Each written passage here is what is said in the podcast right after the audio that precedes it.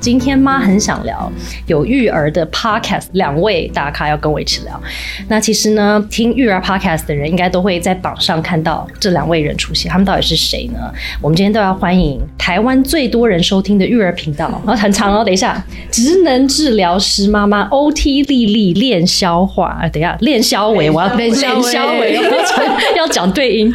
的两位主持人丽丽跟 Michelle 两位今天要来跟我一起聊，欢迎。嗨，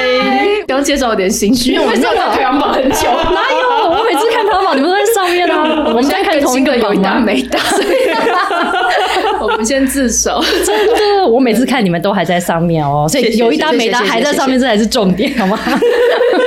好，所以我要先帮可能不认识丽丽跟 Michelle 的听众们来介绍一下他们到底是谁。OT 呢？OT 丽丽她本身就是一个 occupational therapist，所以 OT 嘛，不是那个 office lady 那个 OL 是 OT。那在中文叫做职能治疗师。她有近十年呢都在教学医院以及医学中心的治疗经验。同时呢，他也对亲子家庭的关系有相当的治疗经验，也就是为什么他们会出现在这个育儿的 podcast 这个排行榜的上面。因为一般人会想说，职能治疗师为什么会在育儿的这个排行榜上呢？是这样子的。那丽丽呢，自己在成为妈妈后，就有了更升华的体悟哦，听起来很厉害。等下要来跟她聊，就是她自己经历了很多事情之后，她就觉得她其实要透过有温度又专业的分享来支持在育儿路上需要协助的爸爸妈妈，也可能是阿公阿妈，就是反正育儿遇上你遇到困难的人都可以得到支持。那 Michelle 呢？她曾经是担任三星集团的国际策略顾问，听起来非常的厉害哦。那她是 OT 丽丽的高中同学，现在是 OT 丽丽当妈妈团队的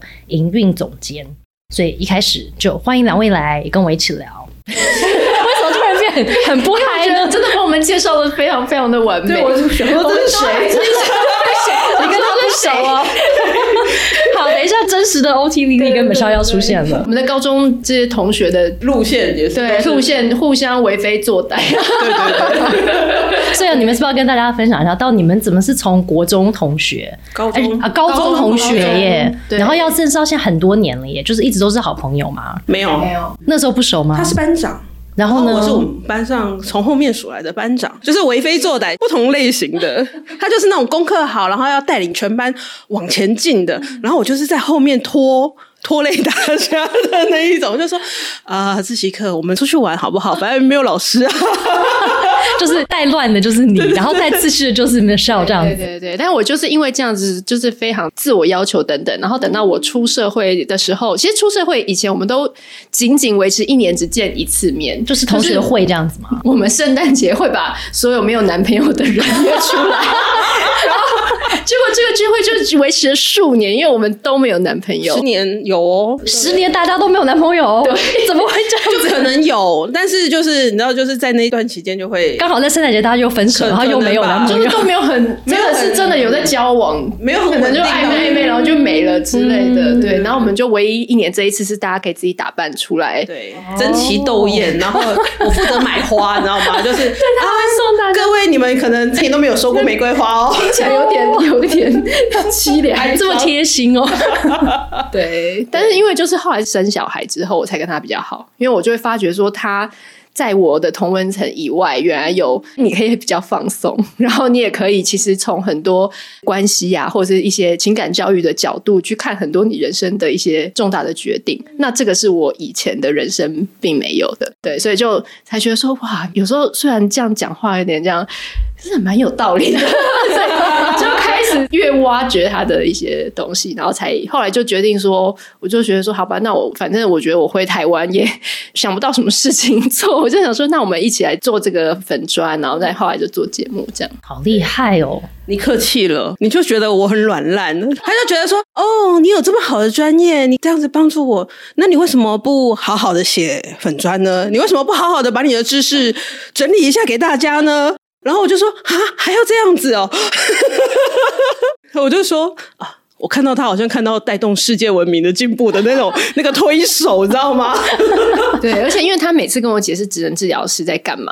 就是差不多要解释一百次我才懂。为什么？我觉得是因为他们的东西很多面向，很生活啦。我们这样说很生活，因为职能治疗它就是我们关注的是一个人的全人的状态。我们以最刻板印象的方式来说好了，我们大部分会在那个医院的领域里面看到我们。粗浅的分的话，会分成生理，就像中风啊，然后一些生理的疾患，就比如说那个支障之类的协助嘛，哈，然后烧烫伤之类的，在这一部分我们说它是属于生理领域。那另外一个部分是小朋友的早疗，哈，早疗的部分，比如说我们现在比较常见的 autism 那个自闭症类群，然后或者是一些智能障碍等等的，或者是脑性麻痹的这些孩子的附件。传统还有另外一个领域是在心理疾患。方面哈，比如说呃，躁郁症啊、忧郁症啊，或者是呃精神分裂症，就以前的精神病，大概会在医院的这些类群里面去服务。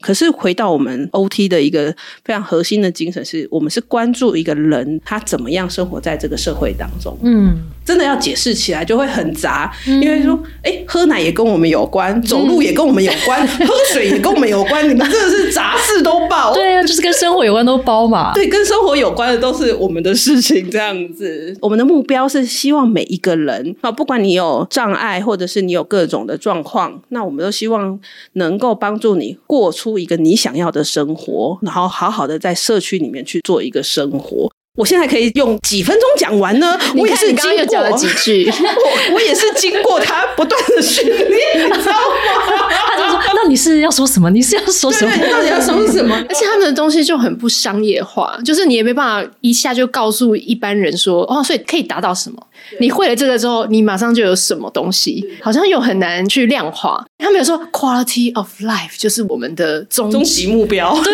啊，然后这是什么意思呢？什么是 quality 啊？对，生活的品质这样子。那我们也不是说用的东西是好的东西才是生活品质，我们是讲说你有一个生生活上面的平衡，你想要做的事情都做得到，这个才是我们觉得是一个好的生活品质。然后你在这个生活里面觉得很舒服。不管是心灵或者是生理的方面，都觉得很舒服。那这个就是我们想要达到的部分。在准备资料的时候，我就想象 OT，OT，我什么时候会看到？就我这出现那种画面是，我在哪里会看到 OT 啊？然后我觉得说，复健诊所嘛，我去复健，我都会遇到 OT 嘛。然后就是好像他们在做一些带他们的个案在做一些运动啊，然后可能用一些工具在做一些可能重复性的一些运动。然后有些人可能是像你讲的嘛，可能是因为他生病了、中风了，需要做一些恢复他本来的能力的一些运动。那有一些人可能是在发展的阶段，可能比较迟缓一点，他可能需要一些帮助。我想说，哦，大概就是这样子吧。或者我可能手受伤，什么五十肩要去做一些什么姿姿势的那个。对啊，我想，哎，大概就是这样。哎，结果不是哦，在找资料的时候发现，哇，涵盖超级广的，就有生理、有心理、有成人，还有长者，还有还有小孩，全部都包在这个里面。所以其实真的这个领域非常的广。但我觉得你讲到这个有关于 quality of life 这件事情，是我从来没有想过，只能治疗师。在想的事情，是不是？我觉得听的朋友们，你们有在觉得你的智能治疗师，你去复健诊所，他在想你的 quality of life 吗？有没有？会啦，会啦。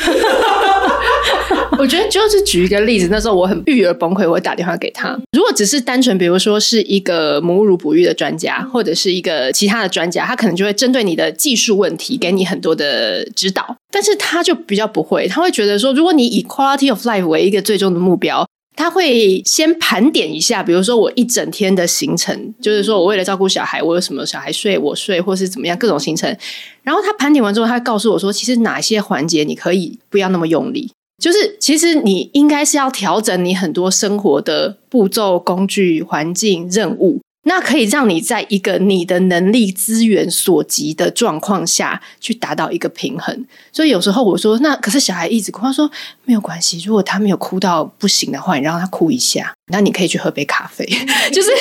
或者是说，那他小孩一直都不喝奶什么，他说。没有关系，那你记录下来。如果你今天这一次跟比上一餐多喝了五 CC，其实他有进步哎，你没看到。可是你每次一百八十 CC，你会觉得为什么喂不完？可是他上次喝七十五，这次喝八十，所以他会从这种微小的细节带着我。那我就觉得哦，我知道，那我做了记录，或者是我调整了这个前后顺序，我那一天过得比较顺利。那我觉得这是他带给我一开始的那个启发，就哦，原来 OT 的就是可以这样子来帮助你，就不是只是调整某一个你做不到的能力的部分，我们可以调整一些环境，或者是调整对目标、对任务的一个难度的一些期待，让你可以整体比较安适嘛。大家都有经历过喂母乳的这个阶段，你越紧张越焦虑，其实那个根本就产不出来啊。或者说刚刚讲心理上的嘛，那我就会说，我觉得我小孩就是在故意针对我。这个是他很经典的一个故事哎、对，然后那时候他说：“你小孩现在多大？两三个月。你觉得他脑有长到他知道故意这两个意思是什么吗？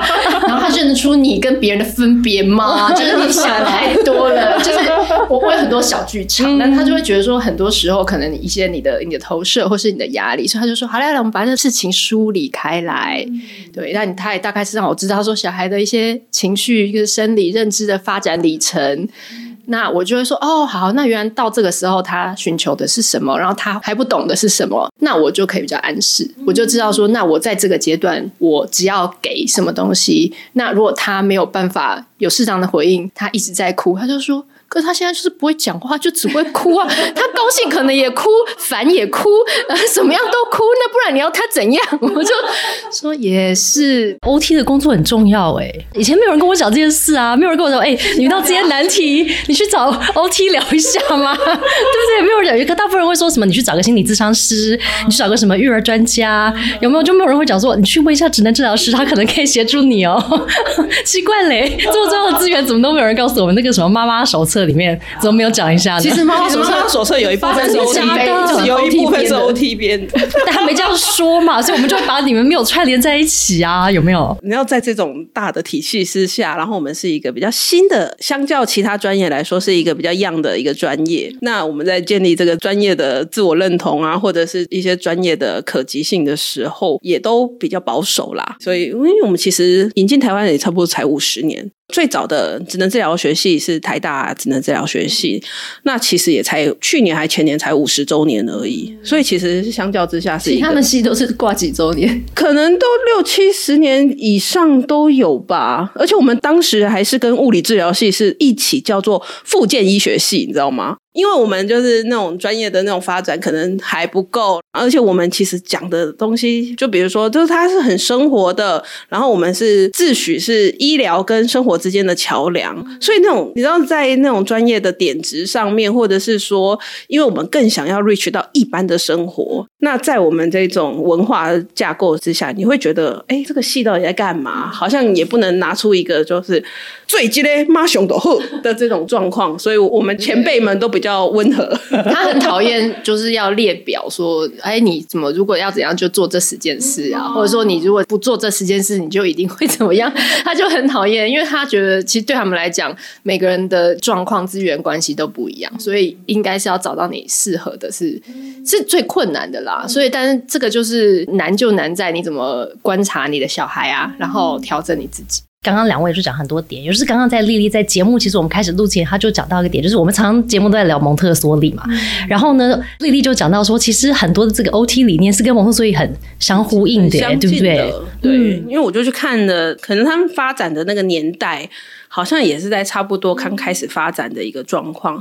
那像 OT，其实我讲我妈好了，我妈看我带小孩啊，她就跟我说：“你可以不要对你儿子那么坏吗？” 什么叫做那么坏呢？因为我们就很早就给他拿玻璃碗或者是瓷杯这样子去倒水、去喝水，切菜啊，哦，你好，蒙特梭利哦，他这个年纪，他的力量到了，然后他也认知他可以喝水这件事情是教的会啊，你就要让他去做，要有练习的机会。那打破打破也是一种学习，对啊，你要自己擦自己收啊，可能刮到手的地方，我们大人可以去处理这些事，就是凡事都是一个处理的一个经验。对我来说是这样子。那 OT 的一个很重要的概念就是，你要让个案去做，我就让我的小孩去做，我就让，比如说，如果我们是在中风附件的地方的话，而我们就让中风的病人去做这些事情，我们让精神科的病友去做。这些事情、就是很大胆的去尝试，可是我妈就会说：“哦，你乃对恁囝呢，就 熊哎，对对对对，有就熊哎，什么都给我一嘴啊你！不是不是，我们在训练。那我后来就发现，就是后来要上幼儿园嘛，然后我也就看了一下，哇，蒙特梭利、华德福，还有什么什么角落教学，还有什么什么什么什么。啊，看完一轮说，哎，蒙特梭利这个东西概念很像，很注重说，比如说要营造安全的环境，然后什么柜子的高度要跟小朋友的视线差不多的位置嘛，然后小厨房嘛，然后要让他合手的刀子去做那些。工作，你们称为工作，对不对？对你们来说是工作，对我们来说叫做任务。英文应该也是 task 吧我们都叫 work，，work。嗯，所以它真的就是直接从 work 翻过来就变工作。那其实那个概念，我就觉得这很像哎、然后我就一直催促说，哎、你可不可以找一个模特梭利？我好想问问看，就是就是这里面是不是我们有一些。呃，可能发展的阶段是很像的，或者是那个可能这个概念萌芽的时候，会不会是一边走到幼儿教育去了，然后一边走进医疗里面去？对，因为我们最终的目的都希望他能够好好的在这个社会上生活，融入这个社会，然后他可以自己操作，就算没有别人协助的状况之下，可以做到很多他可以做到的事情。嗯，我觉得这真的超重要的，而且我觉得就像你刚刚前面跟我分享的、啊，就是有关于长者，就是好像我们想说小孩，因为我们就说哦，他就是个，就小孩的状况，他就是慢慢的进步，就是每个人进步的速度可能不同嘛，然后身体状况不同，所以可能本来有一些可能生理限制的，或者是说他可能是正常发展，当然会有差距，可是他是可以慢慢学习，慢慢学习，然后可以再进步的。可是换过来，我们就想说，长者就是老人家，他们可能身体的状况就会跟很年轻的小孩、还出生的小孩，有的甚至现在中年的我们都不太一样啊，他就会慢慢慢慢衰退、衰退、衰退。那当然有很多我知道 OT 的个案，可能真的就是长者嘛。那他可能因为他的身体状况，他可能就会有些机能不如以前，可能吞咽跟以前不一样啦，然后手的力气也不一样啦，肌肉本来很好，可是现在又退化了、退缩了。但是我觉得接触蒙特梭利，他因为他有一段是跟蒙特梭利的这个失智的长者的互动，其实它里面有一大块让我觉得好感动的是，就我想象我有天也因为现在中年就会觉得可能离那个老年还蛮接近的，然后家里又有长辈，我就会想到说有关于那个，就是当我自己老的时候，如果我有尊严的活，可能后面我的日子，或是在这个过程里面呢，我好像不是好像就觉得我现在因为老了就都没有用，我什么事都不能自己做喽，然后我就这样子等待死亡的来临那种感觉。我觉得那感觉就会是那种，哎，我还是可以有尊严的，然后呢，我还是可以做一些我觉得我喜欢的做的事情，我还可以做的事情，我还可以自己做，而不是就是什么都不行了这样子，然后什么都要被别人照顾，然后都要做好。但我觉得其实你刚刚讲了很多的那个核心的点啊，有关于比方说 quality of life，就其实就是一种好像我要有尊严活着我的人生，我的生活嘛，不管我是小孩，我是成人，或者是我是长者，我觉得好像都是。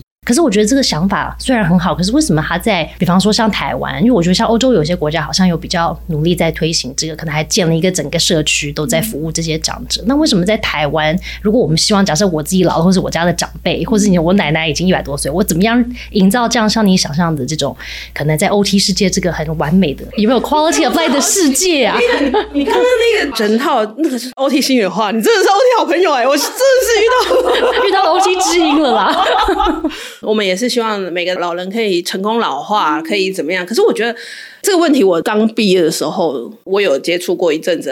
就是老人的一些复健这样子。那我有想过这件事情，但后来做了一些 review，或者是说做一些社会上面的观察，我觉得台湾或者是东方思想，可能还是会偏向说养儿防老。我觉得那个观念，现在可能像我们这一辈的，可能就比较会想，我要有尊严的老化，我想要老的时候还可以怎么样？可是其实我们上面还是有六七十岁、七八十岁的，他们可能他们接受过的教育是，哎，我老了就是要当老太爷，然后让子女服侍，就是这个观念，就是呃，比如说我们我刚出来工作的时候，那个观念又更多，你直接面对那些阿姨叔叔，直接跟你讲说啊，我老就是爱。就让他们照顾啊，要不然我以前那么辛苦，这样我老了就是要享福。我觉得这个观念有点根深蒂固。对，然后甚至有时候我说服我爸妈也是说服很久哎、就跟他们讲说你们要出去运动，你们要去干嘛？出去干嘛？这样子，然后哇，一念念五六年、七八年，现在才比较可以，就是他是说你都在虐待你儿子，不要来虐待我。我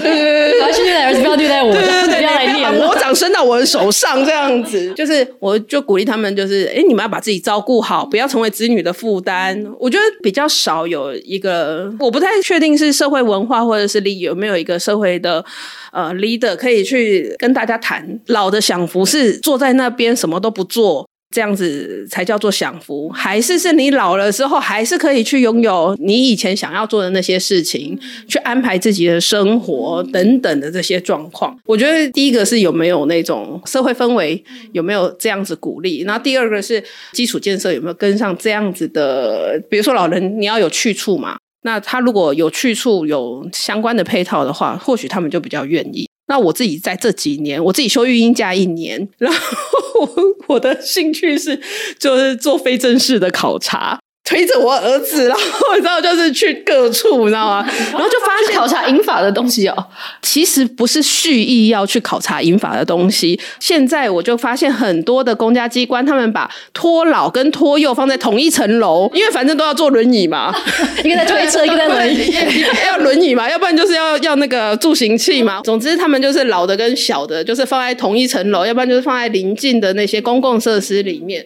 然后我也就进去看，然后也发现说，哎，其实真的引发在里面的这些老人，有越来越多的趋势，就是跟我刚毕业的时候，跟前几年我去看的时候，我觉得那个趋势已经有慢慢的变化，然后老年人也愿意出来有一个自己的社交的群组。哦，他们会一起约去那个叫什么托老中心，他们会去打麻将，他们会去学画，然后也有很多社区活动中心，其实很多人在做这些活动。我觉得社会风气有慢慢慢的在改变。那其实有很多职能治疗师也在这些长照的领域里面，哈，去带课程、去带活动。我们有很多职能治疗师伙伴在里面做这些事情。我觉得这整个社会的风气跟整个这个基础的有慢慢开始有，只是有没有形成一个就是非常大的风潮？我觉得好像不知道是时机未到还是怎么样，嗯，这个就等等看。希望我们老的时候就有了，好不好？希望我们老的时候就有了。对呀，对呀，真的，因为我真的身边有好多那些年长的长辈啊，就会走入那种好像觉得，比方说他可能退休了，然后可能没有一个固定的事情去做，他就会觉得，我就觉得他一整天好像就时间就这样过去了，所以我就真的想了。很多这件事情，但我也觉得难免，因为像我奶奶就年纪很大了嘛，所以我觉得难免，我觉得会你讲到那个有关于可能我们东方的思维，或者说一些可能小时候被教育的一些方式，还是会不小心跑出来啊。就是一部分我知道说哦，蒙特梭利或者说 OT 在讲的这个要帮助这个人可以还是可以做他自己本来就可以做的事，套上小孩，我觉得说他，因为他我想象他以后要成为独自的生命嘛。可是长者，我又觉得好像会有点不忍心，会觉得说他年纪很大了，他现在吃东西看起来好像很辛苦，就是好像很努力，可是他真的吃不到啊。然后一直掉在身上，那我是不是要帮他？然后不小心呢，就变成是演变成我在喂他。然后我就会想说，那到底是在帮助他呢，还是是这样做其实是好像剥夺了他的生命权的那种感觉？有没有？所以我觉得陪伴长者的这个历程，其实我觉得会是一种不知道。我觉得他需要也是一种需要 OT 的协助的地方。哎，其 其实是，等下我们今天的那个这个话题怎么讲到这个？对啊，不是讲育儿吗？变成长者怎么回事？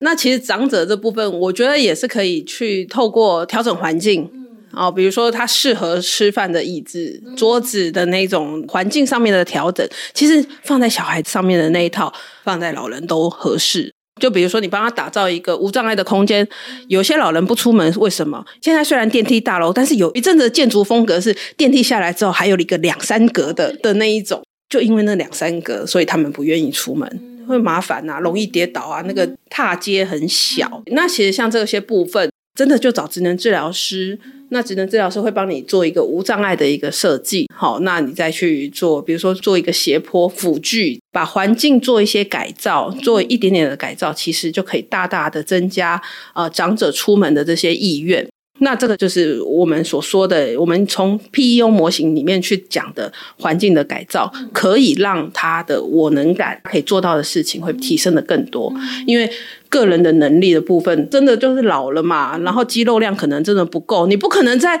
两个礼拜里面，然后就训练的健步如飞，这是这是不可能的事情嘛。那我们不能提升个人的能力的状况之下，我们改善一些环境，就可以帮他的生活品质大幅的提高。我觉得这个就是只能治疗师可以去做的部分。那其实现在也有很多长照的一些机构、基金会，哈，或者是。职能治疗所其实都有提供这类型的服务。嗯，哎，你讲到 key word 哦，就是我发现你们两个都超忙哈，除了要做你们的节目之外，还有自己的本业要做。除了这之外，你们最近还要出书哦。因为丽丽最近跟你的同样也是职能治疗师的先生胡旭章老师，但最近你们俩也出了一本新书，叫做《好好生活》。职能治疗师爸妈从生活中淬炼的教养心流，大家的书名为什么都越来越长呢？这也是个例题。好，没关系。那重点是因为在这个书里面，你也提到你刚刚讲到这个 PEO model 啊。那这个 PEO model 可不可以解释一下？那因为你们这本书是讲的是有关于可能在生活里面你自己淬炼出来的这个教养心流。说是心流吗？我觉得我们就是提出一些不同的看法，或者是说，呃，从职能治疗师的角度，我们去看生活的一个想法啦。像刚刚提到的那个 PEO 的这个模型，它其实是由职能治疗师提出来的一个理论架构。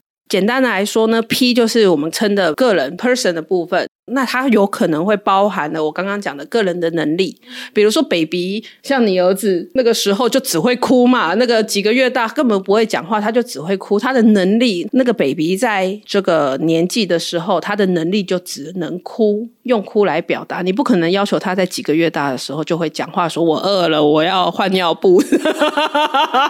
对不对？那像或者是像刚刚说的老人的部分，他年纪就是大了，然后肌肉的跟那个骨骼就是。是会随着使用的年龄，它就衰败了。这个能力的部分，可能是在生理的能力上面它不足。或者是一些我们 mental 的一些能力，那比如说，诶，我们可以自我觉察的能力，好，套用在我们这个年纪，可能就是呃同理他人的能力，或者是自我的一些情绪调节的能力的部分。那可能这个自我调节的情绪调节的这个能力，可以随着学习而提升。好，那这个有的有限制，有的没有限制，这个就是个人的能力 P 的部分。那一呢？一就是我刚刚提到的环境。我们去做调整环境，比如说刚刚说的那个楼梯，我们可以架一个斜板，让它好走。那环境的部分，可能工具使用会比较容易拿到。好，蒙特梭利的那个环境的塑造是非常强的。你适合小朋友去做切菜的那些动作，他自己做那些烹饪的工作的时候，你提供他合适的工具，营造一个合适他去处理的环境，小朋友他自然就愿意去做。用你的这个工具，我做得到，他就更想要去做。那这是用环境来引导个人，促进他个人能力的增强。那 O 则是我们 occupation，就是很重视的一个叫做职能。那所谓的职能，就是你会去做的这些事情。比如说，我们现在要做的职能就是，哎，我们要录这个 podcast，我们至少讲话，要有一些互动。可能要安排一下这个时间的流程，然后那个 Michelle 最爱说的，我们今天 punch line 是什么？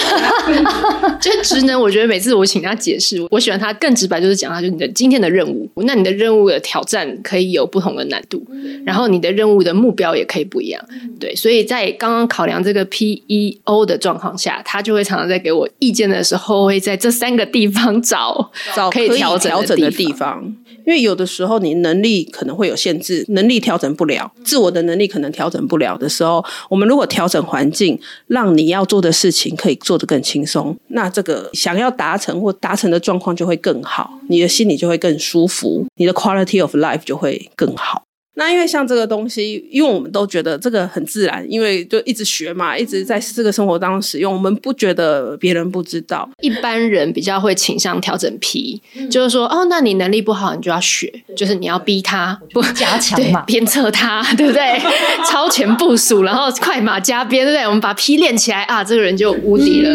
可是问题是在他们职能治疗师的眼中，他会觉得 P 的建立不是一致的，所以你。反而是从像刚刚蒙特梭利的概念，我预备好了好的工具，甚至氛围，到我给他一个适当挑战的任务，我在这两个地方是反而是旁边的人比较容易控制，而且也比较容易可以看到一点点的进步。先调整 E 跟 O，调整好了，让这个人 P 做的很舒服的状况下，他 P 自然而然就会提升。就是说，在这个系统里面，你明明有一百种方法，你有九十九种可以尝试，可是你一直在单挑那一种最困难的，我觉得就很可惜。对，而且这过程里面，我觉得那个被训练的人跟训练的人都超痛苦的，有没有？就一个一直在念，一直在逼，然后另外一个就是说，为什么人生这么惨？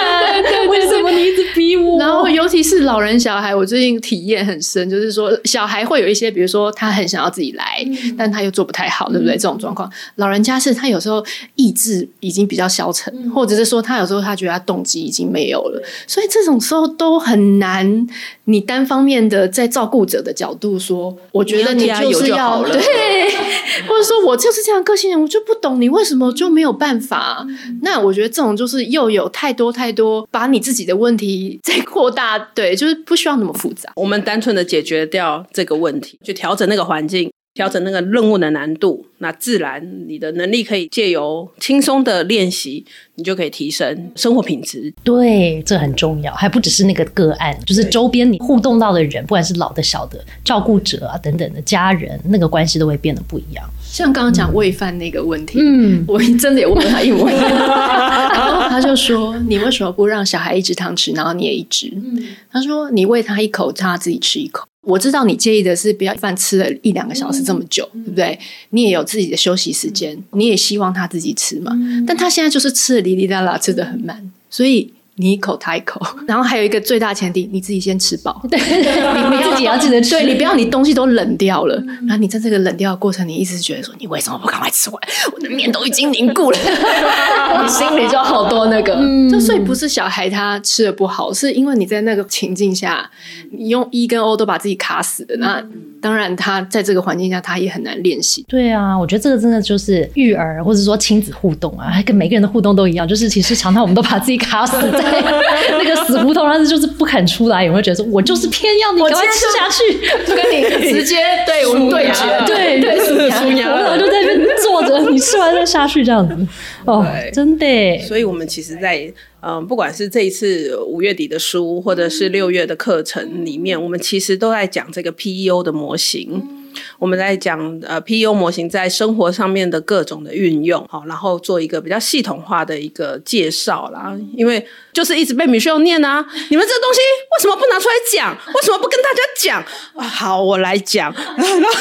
然后因为我也很犹豫啊，因为你知道我们上面都还有老师，我在一个就是到处都是老师的地方工作，想说老师都没有出来讲话了，我讲什么呢？对我这次就是。把耳朵捂起来，然后只听米秀的，然后我们就来试着把这个 PEO 的这个模型介绍给大家，然后用书的方式，用线上课程的方式来跟大家做一个呃比较有系统性的介绍。说，哎，我们了解到 P E 是什么，E 是什么，O 是什么，然后实际的用很多的例子。我们这次主要面向是那个育儿的部分，把我们育儿会遇到的这些面向，或者是一些子女教养的部分，好，我们就会做一个比较完整的呈现，好，让大家可以。在生活上面的每一个面向，都可以试着自己去关注到 PEO 怎么样去解决这个生活遇到的这些事情。而且我觉得我超喜欢你们 Michelle 的分享啊，讲到就是说，很多时候我们都是专注在孩子嘛，我要怎么把他顾好，或者说他状况好，他吃得好，他睡得好。可是我们都忘记我们自己的状态有没有？我们自己也没在吃饱，也没在睡觉，心情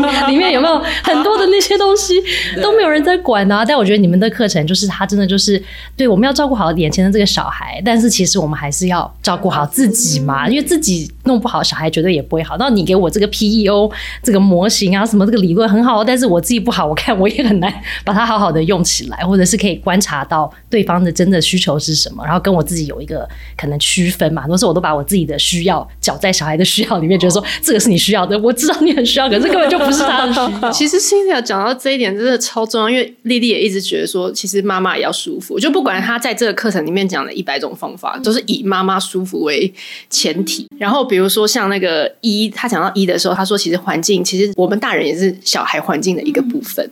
那比如说他在讲专注力的那一章，我觉得他有个举例非常妙，他就说，比如说你一直打断小孩写功课，你就是他专注力的一个削弱的一个很大的来源。就是说，你赶快那边擦掉，重写一遍，然后怎么样，对不对？那你也其实谁愿意？我们也不想啊，对。但是你又在那个当下，你会觉得说不行，我一定要制止他，我一定要。可是其实，在这个是互相伤害，因为小孩就会一直被你打断。解开这个结之后，就变成哦好，所以家长其实可以坐在旁边，他就有一些方法，比如说你要切他任务的时间，然后你要交替啊，什么样任务再接什么样任务。那其实小孩在这个循环好的循环当中，他就越容易专心。那他越投入，他的错误会降低，然后妈妈也会比较轻松，所以 就是还是非常实用的 一个课程。哎，对啊，那顺便让我们上来跟我们介绍一下，因为刚刚丽丽有提到这个书嘛，书的内容对不对？那当然你们都提到说 PEO 的理论，它其实贯穿在你们的课程、你们书里都有。课程叫做零到七岁的父母、老师跟成人哦，都所以不只是爸爸妈妈，只要你是会接触到零到七岁的孩子的父母、老师或是成人呢，都可以从这个好好生活的课程里面去得到这个 quality of life，就是我们自己要很有 quality，小孩也可以有 quality，对不对？所以我们要不要跟我们分享一下，说这个课程，他比方说今天在听的朋友们，然后觉得说，哎，很有趣啊，我想多知道，那他怎么知道他是要看书呢，还是要听课呢？还是他的内容是有相呼应的吗？应该又看书又听课呢，还是该怎么办呢？好，因为其实我们当初要去做这两个规划的时候，也是有一点挣扎。但是老实说，我们觉得其实书比较像是大人自己的自我照顾，因为其实是从丽丽跟胡旭章老师他们身为夫妻，共同走过这段天堂路，而且是地狱还是天堂路，很妙。他们连先生也是请一年云假，就他们两个人是很平均的在 这件事情上分担。所以我说好，你们非常够格，可以两个夫妻一起写本书。那从他们。各自在育儿的这个自己，从男生女生、爸爸妈妈这样看的角度，对，然后尤其是。他们跟小孩之间这样一个互动，我觉得蛮特别的。就是说，一般人其实已经有点难想象，要是比如说我的爸妈都是心理师的话，我可能会觉得在家里，你知道吗？什么压力很大。然后他们会觉得，其实他也是常知道他先生就是要用哪一招。然后他先生用在他身上的时候，你自己说，他就会说啊哈，对，下班了，现在是现在是知道到哪一个？这样对，现在要调整我任务了是吗？要调整我环境是吗？对，所以很有趣。我有在听。对，所以就从比较从他们这样生活中的观点，然后他们自己也会有一个调试，是从。原本在这个医疗场所，他接的是个案，但回到家里，他是家人。他常常会说，对他小孩就觉得妈妈其实已经下班，而且你也没刷健保卡，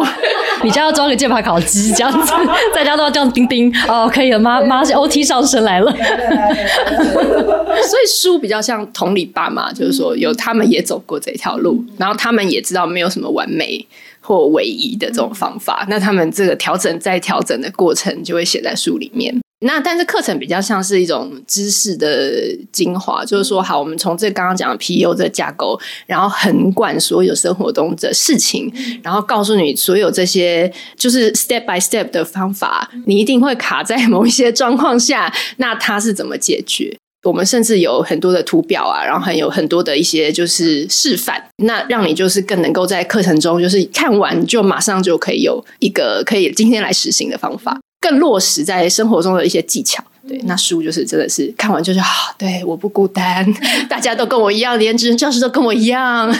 书的部分会比较着重一些脉络上面的梳理。觉得用文字去呈现，跟用讲的，或者是在那个线上课程的呈现上面，还是会比较不一样。书的脉络可以写的比较清楚一点，会搭配一些比较概念性、比较理论性的一些东西。然后，因为其实我跟 Michelle，我们两个就是一个完全不一样吸收知识的类型。我比较偏看书，然后他比较偏声音啊，我就会觉得说没关系，给我方法就好。有空的时候会去理解背后的那个，对，但是我都要跟他讲脉络，前面要知道，后面要知道。那你脉络写在书里面，然后课程对给大家使用的方法这样。对，哎，那我就要问你们，常常很多人会问蒙特梭利人的或者说老师的问题，就是有辅助的物品，或者说一些东西来辅助，可能不管是小孩或者是成人，对不对？很多人就会说，哎，蒙特梭利为他对那个长得像玩具又有点像教具的一些这些东西，然后是帮助可能小孩练习可能。大小肌肉啊，各种东西的，对不对？然后他们就说：“那我家里是不是要买一大堆这些物品？那不是很贵吗？”那刚刚你们提到说，你们的课程它就会有很多，你们可以实际用在生活里面去。假设你是跟零到七岁的小孩在互动的成人，他可能可以帮助他，可能在睡觉，或是吃饭，或者是走路，或者是做一些生活上起居自己照顾的事情。那他们看了你的课之后，他需要去买一大堆东西，准备东西在家里吗？你丢了一个他最想接的球，来来来。有人会问你这问题吗？他非常自豪这件事情。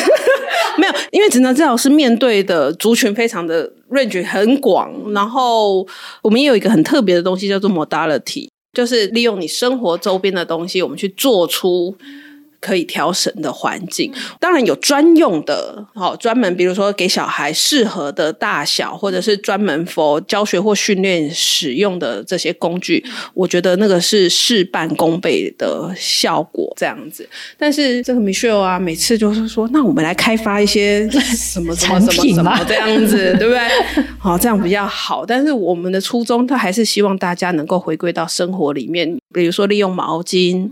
啊，比如说一颗球一样的球，其实可以做很多的练习。那又像我们之前的那个，呃，我们之前有一个握笔写字课程，然后它里面的那些工具。他那个时候超想，他说：“我们出一套好不好？” 我说：“不行。”这样讲，我们这次课程有一个很特别的东西，你有听过养生胶带吗？没有啊，那是什么东西？这就中南部的听众就会知道，为什么只有我们也是听众妈妈听众妈妈告诉诉我们说，育儿超好用，然后便宜到一个不行。就是一大卷，就是其实装潢的时候，你有没有看到一个很薄的塑胶？像那个东西呢，我们就把它拿来铺在地板上面。你在喂小孩吃饭的时候，掉的到处都是的时候，然后吃完饭呢，就用个收一收的概念，丢掉。嗯，对，或者说小孩画画，反正你就是你让他做家事会弄脏的看场域把豆子弄到处都是，养生胶带一定要铺下去。其实有的时候会觉得跟小孩一起练习吃饭很烦的事情，是因为我还要擦那个油，还要去捡那些东西，要不然蚂蚁、老鼠什么的都来这样子。其实我们可能不见得是不喜欢跟小孩培养说练吃饭的这个技能，我们讨厌的其实是整理。对，那所以我们就是去调整这个环境，下面铺那个养生胶带，铺完之后连洗都不用洗，因为之前我自己是捡那个塑胶垫。捡塑胶垫，你还要洗那么大一张，然后洗起来很麻烦，还要晾干。那养生胶带就绑绑丢掉，这样就可以了。那你省事，你环境的状况变少的时候，你就更好做。回到你刚刚说的，哦，你我们有没有什么指定用品啊，或者是指定的 工具材料？没有，我们不限品牌，然后提供给大家有一个这样的想象。那或许，哎，我们讲到它这个目的的时候，你也可能你也会有更好的方式。觉得那个就是一个利用生活上面随手可及的东西，让我们自己的生活变得更好。这我觉得这个才是我很想要推广的概念，就是它不是一个非常高深的东西。我其实我自己也会觉得说，有专用的东西去做一个合适的训练，当然是非常好的事情。对，所以我觉得两个没有互相排斥。对，所以我觉得听完之后就会觉得，哦，看书很重要，好好生活课程 也应该要听一下，因为真的就可以帮助我们可能在生活里面的很多的一些细节。不想造成家庭的压力啦，就是说，哦，如果你一定要购买什么，然后怎么样，我觉得就是会有负担。但如果说这些东西是你生活给你一个灵感，然后你再去找适合的东西来用，可能没有我们想象中的这么困难，困难对，就没有说说不是说我们要布置成什么样，对对不对？对说把家里都弄得像只能治疗的地方，你要这样子，很也很奇怪，有没有？好，所以我今天要感谢两位来跟我一起聊。然后，因为其实我觉得很多生活里面呢，就会遇到那种大大小小的琐碎事，有些就是好好像很大，可是其实讲话又好像，比方说小孩不吃饭，我们都把它弄得好像就是天大严重的事情。可是回头想想又觉得，哎，有那么严重吗？就是没有吃饭嘛，所以有些时候就会一直卡在这个胡同里面。但我觉得今天你们的分享呢，就会让我感觉有那种安心的感觉。反正是呃，人生里面都有很多讨厌的事情都会遇到，但是也没什么大不了，都是凡事都是可以想办法透过 PEO 都可以过去的，对不对？对呀、然后我觉得真的是透过今天节目，对于这个职能治疗师的这个角色有更多更多的理解。我觉得你们真的被误解太久，这太可怜了，对不对？要是你们没出书、没出节目、没录 Podcast，我觉得 OT 真的就是比别人都被大家想象在职能那个叫什么附件，真的是误会大了。但我很喜欢你们在你们的节目里面讲的一句话。职能治疗师不是治病，而是在诊断前呢帮你趋吉避凶。这现在是不是就是很生活嘛？卖药要来，空拔空孔，等下就要来了这样子。其实真的是对，很多时候我们都会以为说事情真的很严重，然后我们可能就是要去治疗，要去用药，要去做一些什么很积极的一些事情。可是其实或许就没有这么就前面改变一个做法，其实后面就可以不用走那么多冤枉的路。对，真的这也是我鼓励他出来就是做内容，因为我觉得说你真的要大家刷健保卡才看得到你的话，那还真的要病颇重你才看得到你。为什么要为什么一定要走这一条路？对，那如果说让大家可以倒带回去，对不对？然后我在生活上，我就可以有一个好一点的方式，我可能就不一定走到一定要去刷你的健保卡。对呀、对呀、对就是想很好吗真的，而且就想象，比方说，可能我就是脚里面鞋子里卡一个小石头，然后我明明就卡石头，我就把石头拿掉，然后我就开心了嘛，我就 quality of life 了嘛，对不对？可是我就是不拿出来，我在那边一直磨，一直磨，磨到我脚都破皮，然后有没有受重伤，什么蜂窝性组织炎，然后我就说，哦，听丽丽，我的脚实在痛了很久，我需要需要诊疗一下，这样子。对啊，好像不需要走到那个地步，但前面其实就可以透过你们的课程，或是听你们的 podcast，或是看书，就会发现说，哦，其实就是卡石头，那我就把石头看看怎么办，可以把它处理一下，或者是双鞋就是不好，那换双鞋，可能就没事了嘛。所以感谢你们今天的分享，我觉得你今天真的是帮了 OT 证明。我觉得你的 OT 伙伴们都会觉得说，耶，丽丽，你帮我们证明了，我们不是只是在职能治疗场域才会出现的哦，我们做很多事情，好吗？所以如果大家想要多了解刚刚丽丽跟 Michelle 分享的这个很多的这些内容，很多的课程，想要多了解他们的书或者 podcast 在说什么话，都可以在节目里面找到相关的一些资料。那如果你想要跟他们一起在育儿的这个过程里面去连销回，脸消维，对，连销回的时候要记得回家收听一下他们这个好好听的节目。谢谢你们来聊，谢谢谢谢，拜拜拜拜拜。